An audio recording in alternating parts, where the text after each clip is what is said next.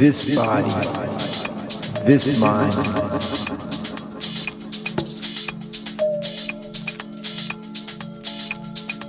We will spend the rest of our lives discovering who we really are.